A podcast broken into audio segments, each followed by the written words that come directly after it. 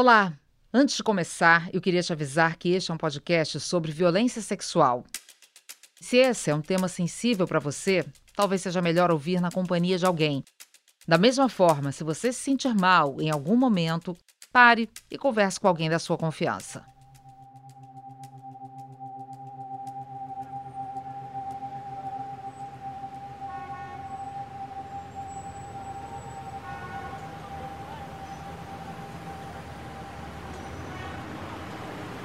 Esse aqui era o ponto de ônibus onde eu ficava toda noite, tarde da noite, esperando a condução para voltar para casa. E olha, eu perdi a conta de quantas vezes eu fiquei aqui fingindo que estava acenando para alguém para parecer que eu não estava sozinha, porque eu estava com medo, né? Agora imagina, o meu medo era acontecer alguma coisa aqui nesse ponto de ônibus, porque estava escuro, porque era mais deserto. Só que na verdade, aconteceu foi dentro do ônibus. Muita gente me pergunta por que, que eu decidi escrever um livro e agora dedicar um podcast inteiro a esse assunto que é tão pesado, que é sobre violência sexual. E a resposta é porque eu sou mulher, porque eu sou jornalista e porque eu também vivi isso na minha vida. Vários casos de assédio, vários casos de abuso e eu conto um desses no livro, que é esse que aconteceu nesse ônibus que eu ficava esperando toda noite aqui nesse ponto.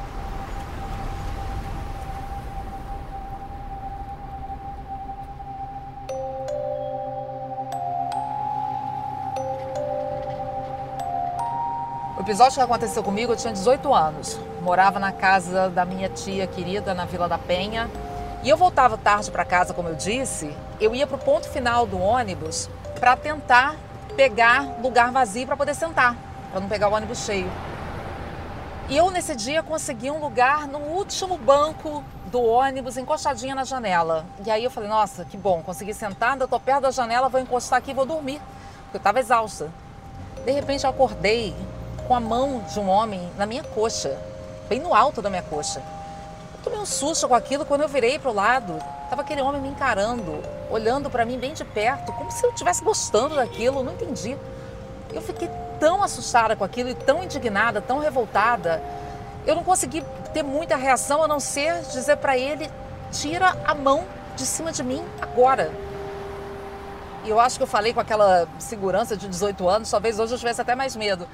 Mas ele, na hora, tirou a mão, ficou me olhando com uma cara também meio assustada. Eu falei, e levanta do meu lado, sai daqui.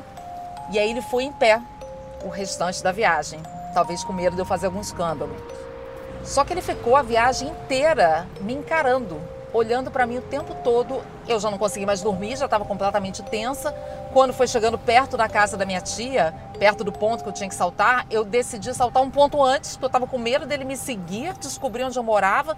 Quer dizer, acabei me arriscando andando um pedaço mais longo no escuro por causa disso.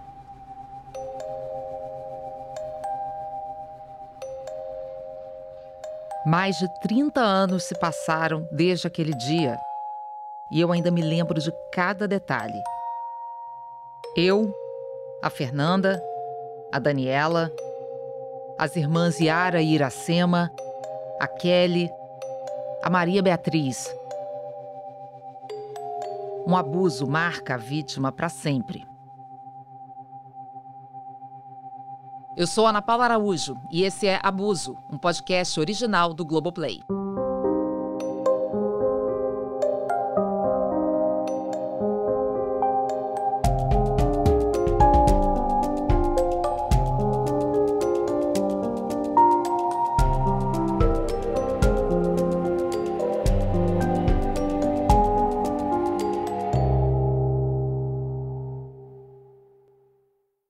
Fernanda não ia desistir. Foi isso que eu te falei no episódio passado. E é verdade. Mas ainda não tinha chegado o momento de ela ter uma trégua. Essa história ainda teria outro capítulo traumatizante para Fernanda. Abre aspas. Por fim, tendo em vista as circunstâncias em que o aborto foi realizado pela querelante, oficie-se ao Ministério Público da Infância e Juventude dessa comarca, instruindo-se com cópia dessa sentença, a fim de que seja apurada eventual prática pela querelante de ato infracional. O que, que isso quer dizer, traduzindo? A juíza está dizendo para eles me investigarem. E o que, que aconteceu depois disso? Daí o promotor de justiça me chamou para uma oitiva para apurar o suposto crime que a juíza alegou. Olha, foi um dos dias mais pesados da minha vida. O, o promotor começou a insinuar que eu pratiquei é, crime e ficava distorcendo as, as minhas respostas. Aí eu, eu não aguentei. Eu tive um surto, mas eu tive um surto no fórum, que todos os funcionários e pessoas ali que estavam ali escutaram. Como assim? Eu, eu caí no chão, me esgoelando de tanto gritar. Eu me debatia no chão da, da sala do promotor. Eu gritava como se estivesse sendo esfaqueada ali na sala dele. Aí depois eu lembro de joelho, assim, eu olhei para minha mãe, meio zonza, eu disse para ela, eu falei, mãe, eles, eles estão querendo me matar. Desde o meu primeiro encontro com a Fernanda, eu sempre notei o jeito claro e lúcido como ela conta momentos muito difíceis. A própria juíza alegou que ela não estava comovida o suficiente quando contou a versão dela da história. A Fernanda é uma mulher forte. Eu não sei se eu seria capaz de contar desse jeito tudo isso que ela me contou. Ela conseguiu, a juíza pediu que o Ministério Público apurasse se a Fernanda fez um aborto ilegal. Naquele momento, a Fernanda sentiu que estava passando de vítima para acusada de um crime. No fórum, diante do promotor, a Fernanda não aguentou mais. Ela teve um surto. Um estupro violento, a humilhação nos exames, a complicação na denúncia a gravidez, a ameaça do estuprador por telefone, o reconhecimento do criminoso, o aborto, ser desacreditada pela justiça, ver o agressor ser absolvido. Se isso tudo não fosse o suficiente, agora a situação estava se invertendo e ela poderia ser investigada por um crime. A Fernanda não aguentou. Quem iria aguentar? Foi muito humilhante. Foi, os funcionários do fórum ficaram fazendo piada, dizendo que eu, que eu parecia aquela dançarina lá do, do filme do, do Flash Dance, sabe? A Fernanda não sabe se foi resultado do surto ou da falta de evidências, mas o promotor decidiu arquivar o procedimento. Depois de toda essa odisseia, os pais da Fernanda queriam virar a página e aceitar a absolvição do estuprador. Além disso, eles não queriam arcar com mais honorários de advogados para recorrer da sentença. Mas a Fernanda bateu o pé. Ela não queria aceitar que esse ia ser o desfecho dessa história. Mas o que uma menina de 18 anos pode fazer para provar que está falando a verdade? Por sorte, ela teve um aliado nessa missão, o Gabriel, namorado dela na época e advogado assistente do caso. Eles entraram com um recurso e o resultado saiu dez anos depois. É a sentença de segunda instância que eu obtive depois de 10 anos, veja bem, de 10 anos da sentença da primeira instância. Lembra daquele calhamaço que a Fernanda trouxe para a entrevista? A gente já falou desses papéis, onde estão detalhes da primeira sentença judicial, da absolvição do estuprador. Bem, se você não está acompanhando, sugiro ouvir o episódio passado para entender este. Porque agora a gente vai falar da decisão mais importante para Fernanda. Da decisão da segunda instância, que saiu 10 anos depois da primeira na segunda instância, os desembargadores analisaram o caso de novo. Leram todos os depoimentos, consultaram as provas e chegaram a uma conclusão. A decisão final acabou condenando o estuprador da Fernanda.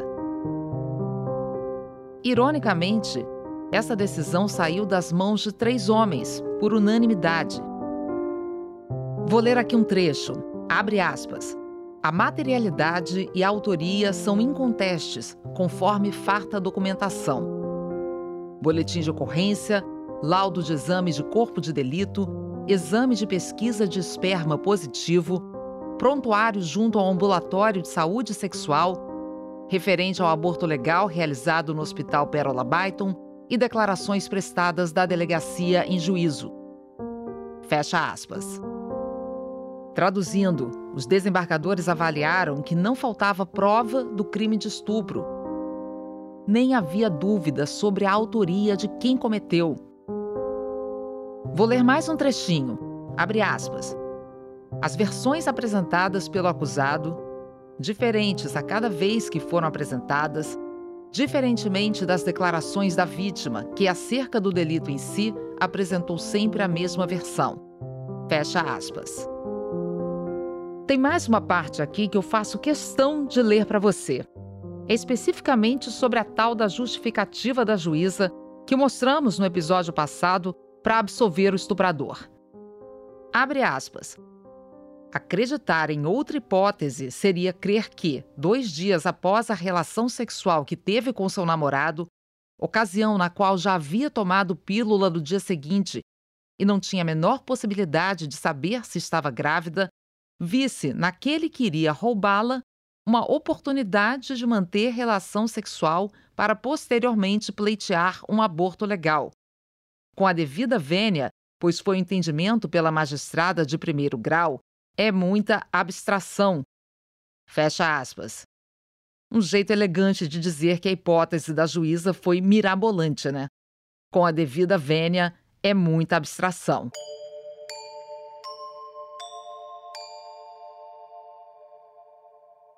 A Fernanda se agarra nessa nova sentença porque ela cristalizou a versão dela da história.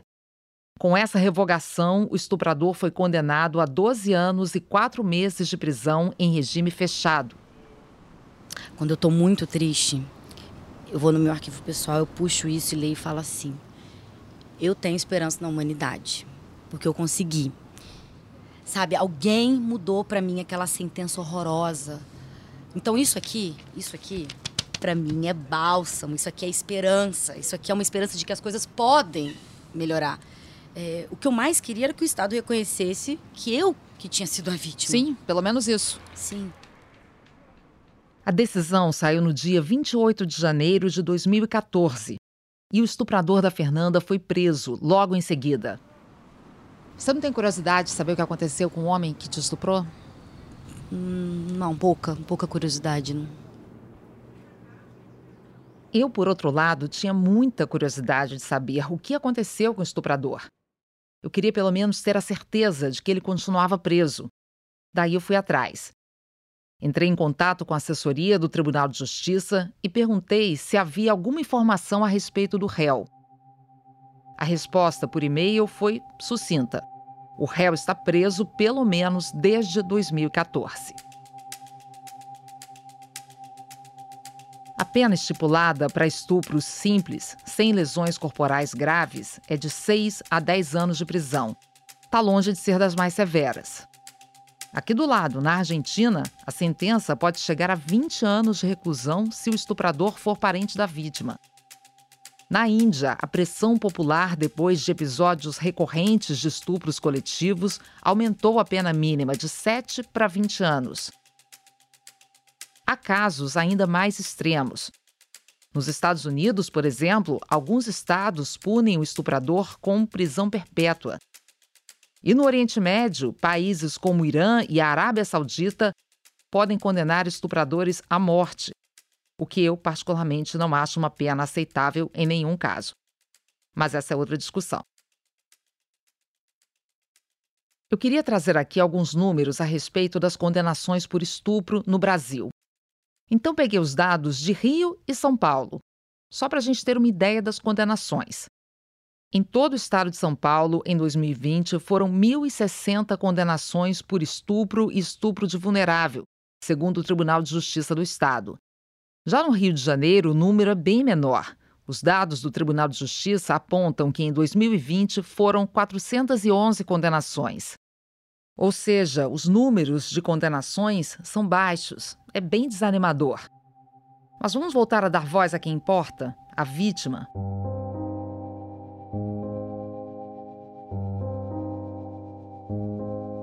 Eu sei que o termo que eu vou usar agora está super batido, e que você que está ouvindo pode até revirar os olhos. Mas eu acho que nesse caso não tem outro melhor. É resiliência. A resiliência da Fernanda foi enorme. Ela levou muitas rasteiras, de todos os lados. E seguiu adiante na denúncia, no processo, no recurso, na vida dela depois do crime de um modo geral. E isso tem muito a ver com o suporte que ela recebeu da família e das pessoas mais próximas, desde o momento em que ela decidiu fazer a denúncia até a decisão que condenou o estuprador.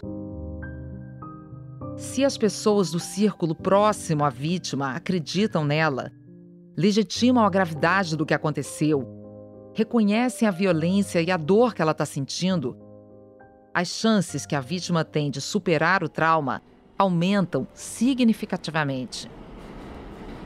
Me deu dor de barriga, eu não conseguia sair, eu não conseguia chegar perto de alguém.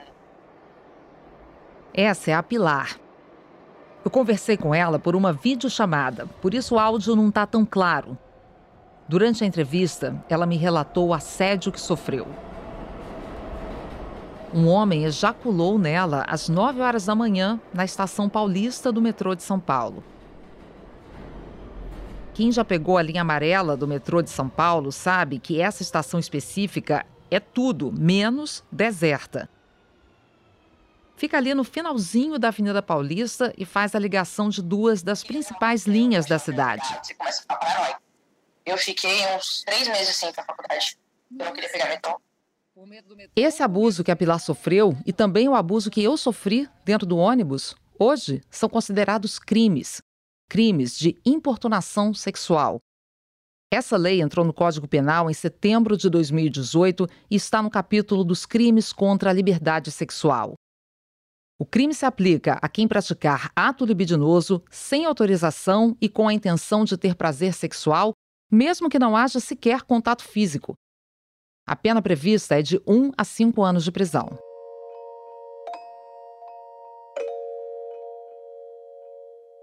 Talvez você esteja pensando que esse abuso que a Pilar sofreu não é nada perto do estupro da Fernanda, por exemplo. Por que Pilar ficou tão mal assim? a ponto de não querer mais colocar o pé no vagão de um metrô. Claro que cada pessoa sente, age e reage de uma maneira diferente. Mas tem um detalhe importante aqui. Ao contrário do que aconteceu na história da Fernanda, que apesar de desacreditada pela juíza, teve todo o apoio e confiança dentro de casa, com a Pilar as coisas foram diferentes. A mãe dela culpou a filha pelo que aconteceu disse que a Pilar tinha que pensar nas roupas que usava para pegar o transporte, ir à faculdade, que ela tinha que usar roupas mais largas. A minha mãe falou que era culpa minha. Você tem que pensar nas roupas que você usa. Mas como assim, mãe? Eu tava de, roupa de frio, sabe? Aí isso piorou. Então eu acho que eu deveria ter nascido homem, né? Porque eu não posso fazer nada porque eu sou mulher. Então eu acho que eu deveria ter nascido homem. Mais uma vez, a culpa é da mulher? Imagina ouvir isso da própria mãe.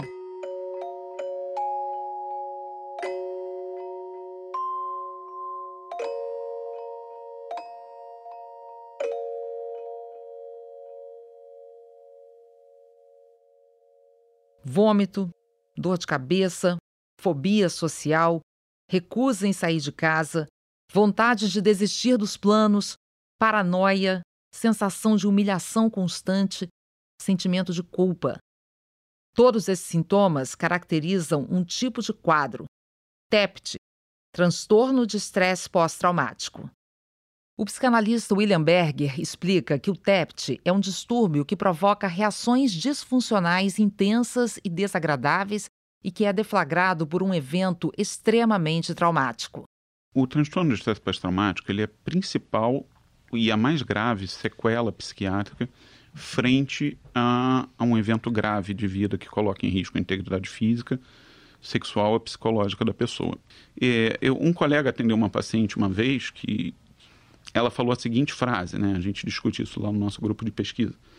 Pior do que ter sido estuprada é eu ser estuprada todos os dias, porque ela ficava lembrando daquilo com uma intensidade que não é uma uma lembrança normal, né? uma lembrança que tem uma intensidade muito maior. Então, você falar e permitir que outras pessoas procurem assistência médica, psicológica e legal, é de, um, de uma importância imensa para a sociedade. E também existe uma maneira de diminuir o risco de uma vítima que passou por um estupro desenvolver o TEPT. Todos os estudos eh, sobre transtorno de estresse pós-traumático mostram que o principal fator de proteção para o desenvolvimento do transtorno, porque assim, não é todo mundo que sofre um, um, uma violência sexual que vai desenvolver o transtorno de estresse pós-traumático.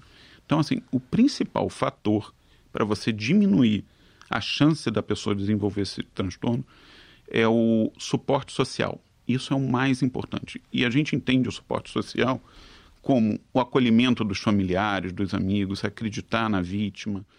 Além de ter que lidar com o trauma causado pela violência sexual, existe mais uma barreira que a vítima precisa enfrentar para se recuperar: o estigma.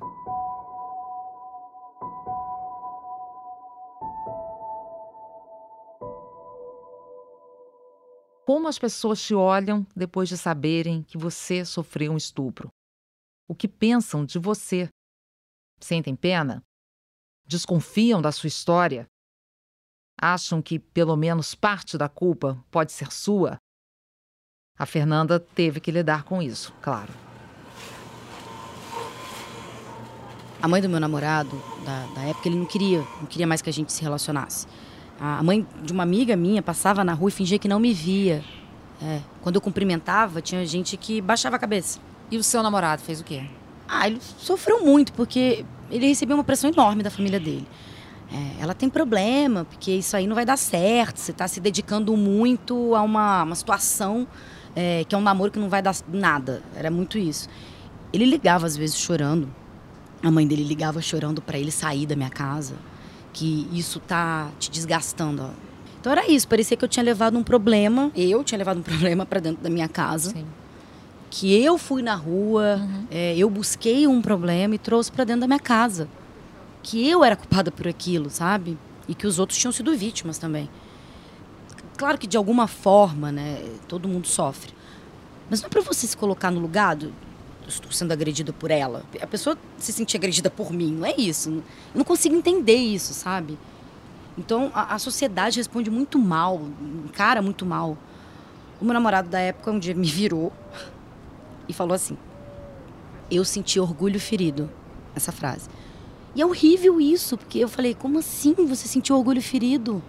Eu senti dor física. Você sentiu orgulho ferido? É, sem comentários, né? É impressionante como até as pessoas que a gente mais ama e que mais amam a gente podem acabar machucando sem querer com alguma frase mais atravessada. Essa da mãe da Fernanda, por exemplo. E é quando eu tô saindo na porta da minha casa de bicicleta, minha mãe olha e fala: Mas minha filha, você quer ser violentada de novo? Imagina, eu fui assim, até, até a porta. Ah, hoje eu vou conseguir. Aí eu Tentando superar o medo. Total. Aí eu tô saindo você quer ser violentado de novo? Não, eu só quero andar de bicicleta. Olha, eu, eu tenho zero problema de dizer que eu fui vítima de violência. Eu não tenho que sentir vergonha. Quem tem que Sim. sentir vergonha é a juíza, claro. é o cara que me violentou, a enfermeira. Todas essas pessoas, sabe, que me agrediram, a mãe da, da minha amiga, que nem olhava na minha cara. Essas pessoas têm que se envergonhar. E eu espero que elas mudem. Só isso. Eu também espero.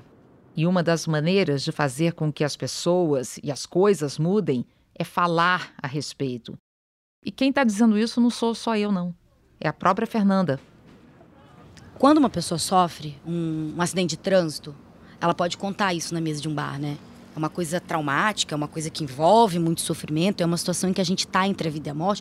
Agora, por que, que a vítima de estupro, que também tem essas características, né? Não pode jamais olhar para outra pessoa e contar o que, que sofreu. Porque você também não, não, consegue nem encontrar a pessoa né, que esteja disposta a ouvir a sua história. Porque elas acham que é muito pesado, que é muito baixo astral. Ninguém tá afim de entrar num padrão vibratório, né? Tão horroroso. Mas quantas outras histórias, né? Que, que são horríveis, a pessoa supera e dá para você contar de, de uma maneira que é um fato. Quando a gente fala da, da Segunda Guerra Mundial, por exemplo, a gente vai pro cinema assistir coisas de guerra e é uma atrocidade só. Por que, que a gente não pode contar?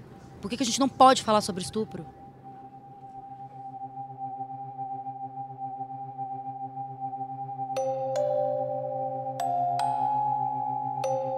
Bom, a gente não só pode, como deve. Escutar é difícil, mas é o mínimo que a gente pode fazer por alguém próximo que tenha vivido uma violência dessas. Vítima, vítima, vítima. Quantas vezes a gente ouviu essa palavra ao longo dos seis episódios desse podcast? Sem dúvida, uma das partes mais importantes do processo é reconhecer quem foi vítima de um crime sexual. Para isso que a gente luta tanto, para que quando alguém vem a público falar de um abuso, essa pessoa seja ouvida. Mesmo depois do crime, depois de anos de tratamento, de lidar com os efeitos psicológicos, físicos, emocionais de um estupro, chega uma hora que a pessoa quer virar a página. Claro que isso não significa apagar tudo da memória, nem seria possível mas significa recomeçar. E para isso é importante que a palavra vítima não seja a única coisa que defina quem sofreu aquela violência. Quando eu retomar minha vida, eu mereço ser feliz como outra pessoa, eu mereço ser vista como qualquer outra pessoa. Eu não quero ser fruto daquilo que, que me aconteceu no passado. A Fernanda passou no vestibular.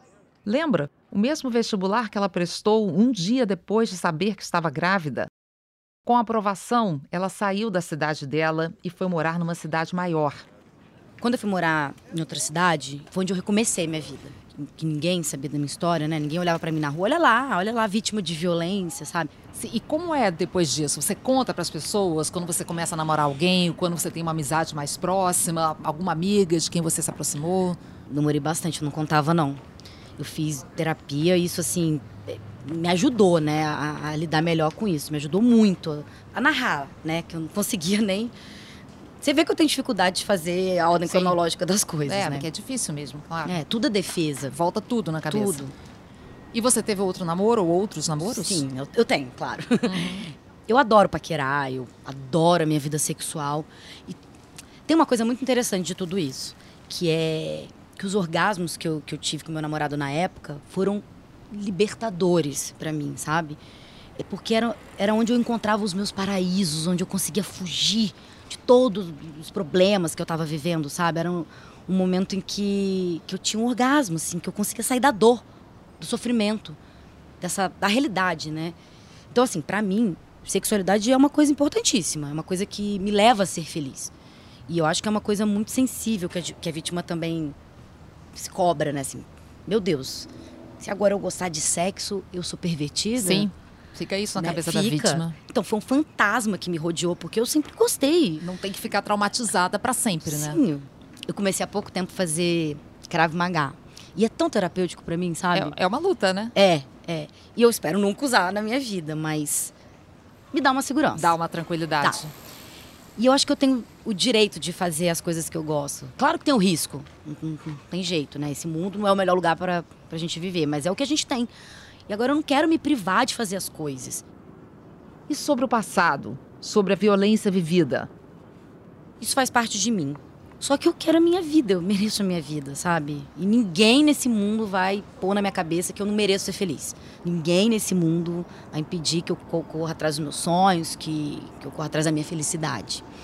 Nem o cara que, que me violentou, nem a enfermeira, nem a juíza, ninguém. Eu acho que hoje elas até vêm de forma diferente, né? O mundo mudou, né? Eu acredito muito nisso que a Fernanda falou quero que você acredite também. Eu sei que não foi nada fácil ouvir essa série. Os relatos, os casos que eu contei aqui são dolorosos e revoltantes. Mas, como a Fernanda disse, uma das maneiras de fazer com que as pessoas e as coisas mudem é falar a respeito. E esse é o meu propósito. E se você continuou comigo, é porque você também se importa. E eu te agradeço muito por isso.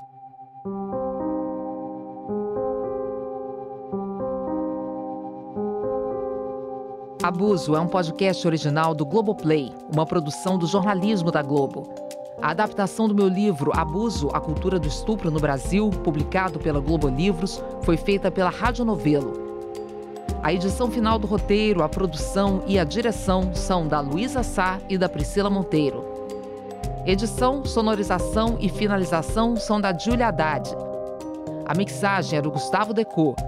A captação do som direto é do Luciano Ribeiro e a produção de tecnologia é do Francisco Moreira. A Carol Portes é a atriz que interpreta a Fernanda. A Marion Lemonia compôs a trilha original. E a pesquisa audiovisual feita no acervo da Globo é do Leone Pissurno.